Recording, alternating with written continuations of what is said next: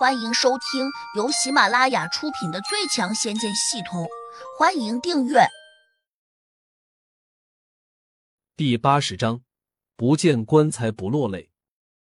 把什么说清楚了？我怎么没有听懂呢？叶淑芬困惑的问。小婉转身指了下张晨光，说：“你来告诉我爸妈，这到底是怎么回事？”赵建宇见小婉用愤恨的眼光看向自己。顿时有些紧张，赵军正有气无力的坐在沙发上，他并没有见过张晨光，不知道这人是做什么的。他眼里闪过一丝希望，小声说：“莫非这人是当时在现场的见证人？”张晨光非常客气的对赵军和叶淑芬说：“赵叔叔，阿姨，我到你们这里来是特意给你们说明情况的，车祸那件事。”其实是一个误会。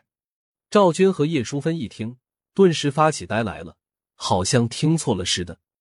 赵建宇脸色大变，急忙问：“您这话是什么意思？”张晨光板着脸，冷冷的看了他一眼，说：“难道你听不懂人话吗？我说不用你们赔钱。”赵建宇顿时呆住，忙又问：“张高武呢？这事儿不是由他负责吗？他到哪里去了？”张晨光哼了一声。转头看向了胡杨，似乎在征求他的意见，要不要揭穿赵建宇？胡杨还没有发话，赵军就兴奋的对着张晨光叫了起来：“你这话可做得了数？真不用我们赔钱吗？”你是谁？你不会在糊弄我们吧？你们不要钱，是不是还想要别的什么？叶淑芬有些紧张，一把将小婉拉了过来。可能以为他们要把小婉给抢走，阿姨您放心，我们什么也不需要。哦，我忘了做自我介绍，我叫张晨光，是他们的负责人。张晨光指了一下带过来的那几个黑衣大汉，十分客气的对叶淑芬说：“赵军还是不敢相信，他激动的问：你们那个张高武呢？他怎么没来？”张高武打着我们的旗号。擅自出去敲诈勒索，严重违反了规定，已经被我们处理了。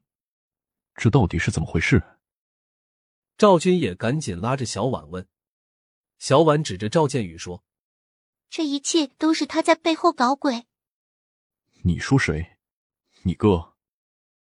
赵军皱起了眉头说道：“小婉，虽然你和你哥一直关系不好，但是你也不能冤枉他。”爸，是真的，赵建宇就是内鬼。小婉连忙辩解道。赵建宇有些慌乱，他急忙叫道：“小婉，你可别乱说啊！爸妈对我恩重如山，我怎么能做对不起他们的事情了？你不仅脸皮厚，而且是不见棺材不落泪。”胡杨忍不住说。赵建宇冷笑道：“你这个外人，故意挑拨我们的关系，想贪图我家的钱财吧？”胡杨轻哼了一声说。我本来可以一脚踹死你的，不过现在我必须让大家知道，到底谁是那种狼心狗肺的坏蛋。赵建宇咬牙切齿道：“你别威胁人，你没有证据就会张嘴胡说。”胡杨没理他，转头问张晨光：“证人什么时候带过来？”张晨光恭敬的回答：“我刚刚打了电话，已经在路上了，很快就会赶到这里来。”赵建宇一听。脸色微微起了变化，半眯着眼，似乎在想什么对策。赵军从小婉的嘴里再次确认了事情的转变，他和叶淑芬都忍不住搂在了一起，显得十分的兴奋。丹丹更是喜滋滋的问小婉：“你到底是怎么做的？他们为什么突然就不要我们赔钱了呢？”小婉指了下胡杨说：“那是我胡杨哥有本事。”所以他们才会放过我们家。这时，赵建宇又拿出了电话，一边往外走。胡杨冷喝道：“拦住他，别让他走了！”在众人惊异的眼神中，门口那几个黑衣大汉立刻把赵建宇挡了下来。“这是我的家，你们凭什么拦住我？”赵建宇气呼呼的叫道：“既然知道是你的家，还干出这样的事情，你可真会吃里扒外啊！”小婉不高兴的说道：“赵建宇眼见出不去了，只得转回身，拿着手机就匆匆忙忙的发了个消息出去。叶淑芬好奇的把小婉拉到了一边，低声问：“你这个胡杨哥哥到底是做什么的？为什么这些人都要听他的话？”小婉神秘的说：“这是个秘密吗？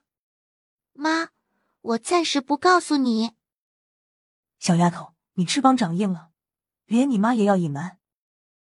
叶淑芬瞪着他说：“丹丹走过来，对叶淑芬笑嘻嘻的说。”人家小婉这个胡杨哥来头可不小啊，是个富二代，住西子胡同的四合院，可有钱了。叶淑芬若有所思的说：“我明白了，这些人之所以听他的话，想来他出了不少钱给他们，对吧？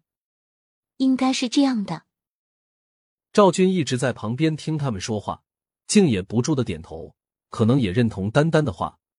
他赶紧又招呼佣人给张晨光等人泡茶，谁知佣人把茶杯递给张晨光的时候，他却转身恭恭敬敬的送到了胡杨的跟前。叶淑芬和丹丹不以为然的认为，既然胡杨给了张晨光等人很多钱，那胡杨就是他们的雇主，自然应该享受这样的待遇。不过赵军却不这样认为，他心里很清楚，既然张晨光是青龙帮在滨海市的负责人。那他就不可能因为一点钱而表现的对胡杨这样恭敬。这样一想，他在看向胡杨时，眼里就更加惊异了，还嘀咕了一句：“这少年到底是什么人？怎么会有这么大的面子？”大概半个小时过后，门外又来了一辆车，车上下来两个黑衣汉子，推着一个头发凌乱的中年男。赵军抬头看了一眼。立刻叫了起来：“老安，你这几天跑哪里去了？”胡杨转头一看，心里自然知道，这个老安就是赵家的司机。他又下意识的看向了赵建宇，那小子显得有些惊慌失措，心里更加肯定，这家伙肯定是个内贼。老安的嘴角还有一丝血迹，右半边脸有些肿胀，上面还有几个手指印，看样子被人打了一巴掌。本集已播讲完毕，请订阅专辑，下集精彩继续。